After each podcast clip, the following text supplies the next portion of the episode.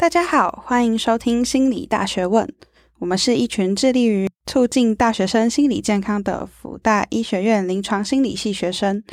希望能透过这个节目陪伴大家度过精彩的大学生活。我是鲁比。如果你想跟我们分享自己的故事，或是听完节目的回馈，我们的节目有设置 Google 表单，让大家能够分享自己遇到的困难或是心事。如果你愿意，你的小故事可能会以匿名的方式出现在我们的节目之中哦。好，那我们要开始进入今天的正题喽。不知道大家有没有一个经验，就是一个不留神就到家了，或是明明知道饮料是自己喝完的，却会觉得好像都没喝到，甚至还会怀疑是别人偷喝自己的饮料。像我就有很多类似的经验。跟大家分享一件我常做的蠢事，就是我们家社区进去的时候需要感应磁扣才能开门，所以我都很习惯开门前先感应磁扣，然后再进去。但我发现这个习惯养成后，就连有时候门已经开了，我都还会先逼一下，然后再进门。在这个时候，我就会突然回过神来，然后发现自己做了一件很莫名其妙的事情，还好都没有人看到，不然真的是有一点丢脸。其实呢，这是因为我们的大脑为了节省资源，常常都会让自己处于一个自动导航的模式。我想通勤族应该很有感，甚至边走边滑手机也能顺利到达目的地。但如果我们对于自己的生活一直都是没有意识或是缺乏觉察性的，就很容易错过那些生活中珍贵有趣的时刻，例如路人的有趣闲谈或行为，又或是隔壁妈妈和小孩的疗愈对话等等。在无意间错过了这些可以丰富我们生活的事情，而我们今天要介绍的正念，就是一个打破这种无意识生活的重要概念。首先，我先来为大家科普一下正念的功效。正念训练除了可以帮助我们从只是理所当然行尸走肉的生存者，变成能够有意识的感受着当下的生活之外，目前也被广泛研究证实，能够引发人们的正向情绪，降低忧郁和焦虑的情绪，还有减压放松的效果。除此之外，正念还有提升生活品质和情绪调试的能力，能够增进我们的专注力、提升免疫力和疼痛忍受力等等。听起来是有很厉害的功效。虽然我不是心理学家，但这听起来很不错，对吧？因为正念对我们有这么多的好处，所以鲁比今天想来好好的跟大家分享一下正念是什么，还有在哪里可以买得到。好啦，其实是会告诉大家我们可以如何透过一些简单的练习来提升自己的正念程度。不知道听到正念两个字，你们的脑中浮现了什么呢？很多人看到正念两个字，都会很直观的觉得。正念就是要保持正向情绪，或是让心情平静无波澜。但是这两个都不是正念的概念。正念呢，其实是被定义为一种可以透过专注和觉察力训练的心智能力，能够让一个人对当下的经验保持时时刻刻的觉察，然后对于他所观察到的经验和现象保持绝对的接纳和不评价，而且能够不对所观察的内容产生反应。所以，当我们出现负面的情绪和想法时，正念不是要求我们逼自己变得正向，相反的，正念是要我们练习接纳自己的这些负面的想法和情绪，只要纯粹的、不带评价的观察它就好了，并且把这些想法当做它只是一个想法，并不是真正的事实。这样乍听之下，正念好像有点抽象哦，而且感觉不知道具体该怎么做才能够接纳自己的负面情绪。但其实练习正念并没有想象中的那么困难。我刚开始接触正念的时候，也会觉得正念的概念有点复杂难懂，因为它包含了许多的概念，像是觉察、注意啊、不评价、接纳、去中心化等等。简单来说，正念就是一种能够有意识且专注的去感受、觉知当下的环境，还有心理和生理状况的能力。而当我们在感受自身或周遭环境时，要注意，不要批判脑海中出现的每个情绪、想法和感受，只要纯粹的观察它们就好。在我们的生命中，有许多事情是我们无法控制的，而当出现突发状况或是事态和想象中的不同，甚至失控的时候，我们可能又会开始责怪自己，像是怎么又出错了？我真的有够笨的，连这种小事都做不好，我好没用。或是开始想象各种灾难性的结果。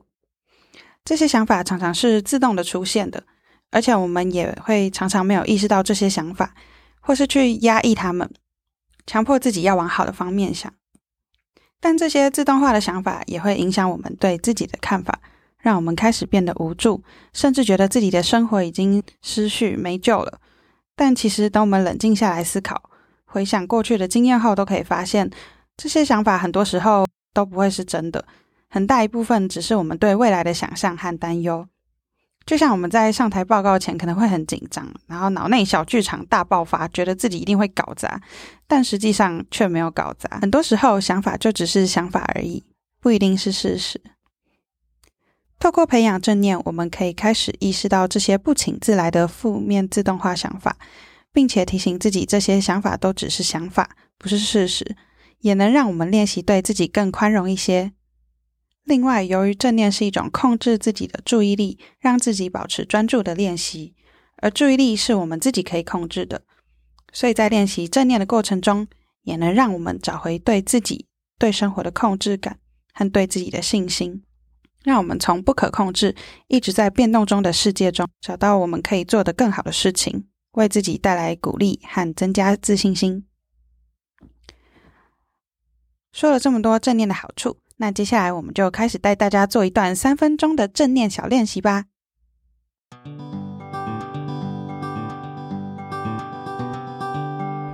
这个练习我们将静坐三分钟，你可以先找个舒适的坐姿，将双脚平放在地板上。现在可以让你的背部离开椅子，使你的脊椎能够支撑自己的身体。无论你坐在哪，让你的背。脖子和头部呈一直线，姿势挺直而不僵硬。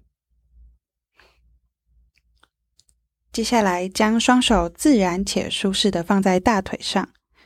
接着将两边的肩膀放松下来。现在的姿势可以让你保持一种觉醒的感受，觉察与此刻的接触。如果你愿意，可以闭上你的眼睛。或将你的视线降低，感受身体坐在这个空间的感觉。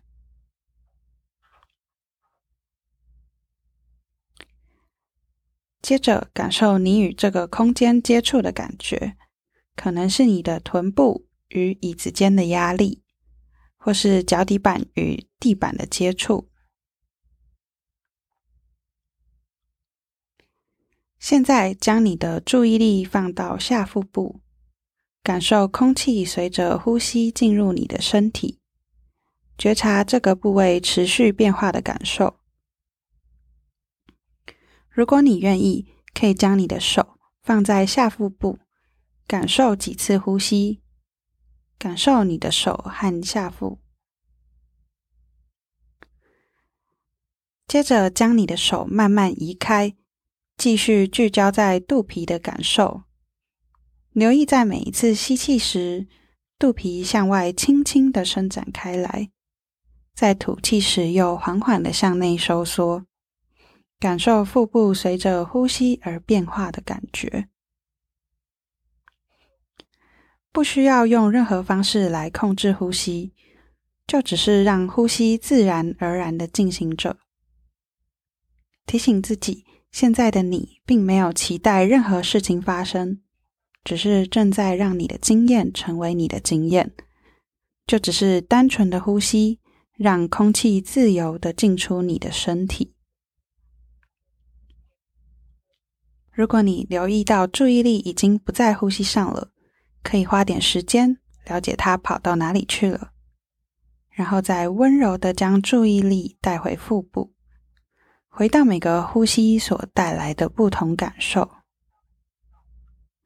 回到呼吸所需的时间，让每一次的呼吸帮助你专注在这一刻。在这个练习的最后时刻，在你呼吸的同时，提醒自己能够在一天中的任何时刻运用呼吸，让自己安顿下来，将温柔接纳的觉察带入你的经验之中，一刻接着一刻，一个呼吸接着一个呼吸。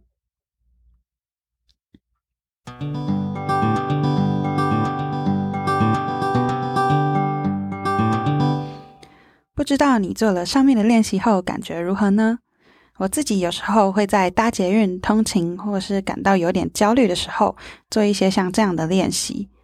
而我在做这些正念练习的时候，我的注意力就会从那些让我觉得烦心的事情，转移到当下的自己，从不真实的小剧场回到这个真实的世界里面。而这仿佛就像在我和我的情绪之间创造了一个特别的空间，让我开始觉得我有力量能够去改变这些情绪或是事情。虽然我们的生活中可能有许多不如意的地方，短时间内也没办法解决，但我们可以透过观察自己对这些事情的感受，找到新的出口。或许当我们开始感受他们的时候，会开始发现一些值得纪念的美好人事物，或是发现一些被我们的焦虑和负面想法所蒙蔽的事实。如果你愿意，可以在表单中和我们分享练习正念的感觉和心得，在记录感受的同时，也能够让我们照顾一下自己的心理健康哦。感谢大家的收听，我们下下星期见。